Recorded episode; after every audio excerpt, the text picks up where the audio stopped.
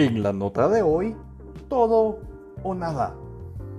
En el Salmo 23.1 leemos, Jehová es mi pastor y nada me faltará. En ocasiones creemos que con darle lo que nos sobra de tiempo a Dios cumplimos con hablar con Él. El asistir al culto dominical es cumplir con una responsabilidad porque Dios me quiere ver en la iglesia. De cierta manera, estas acciones no están mal. Lo que está mal es el concepto que le estamos dando. Dios no quiere que le demos lo que nos sobra. Él lo quiere todo y nada de nosotros.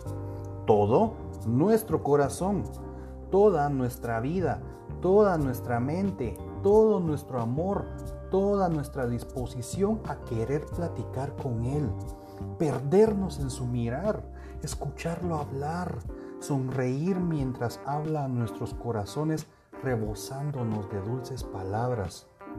Nada nos impide estar con Él. Nada nos estorba cuando estamos con Él. Nada nos falta cuando estamos con Él. El único que puede impedir que todo esto suceda somos nosotros mismos.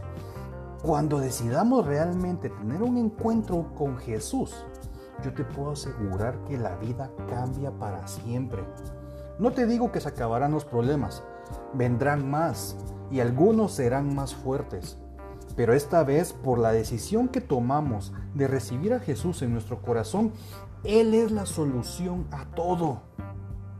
Si continuamos durmiendo, revelándonos a nuestras autoridades, hablando con palabras que no edifican y creyéndonos los reyes, en Salmos 138, 6 dice, el Señor es excelso, pero toma en cuenta a los humildes y mira de lejos a los orgullosos.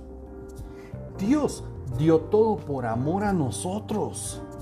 Dios amó tanto al mundo que dio a su Hijo único para que todo el que crea en Él no se pierda, sino tenga vida eterna.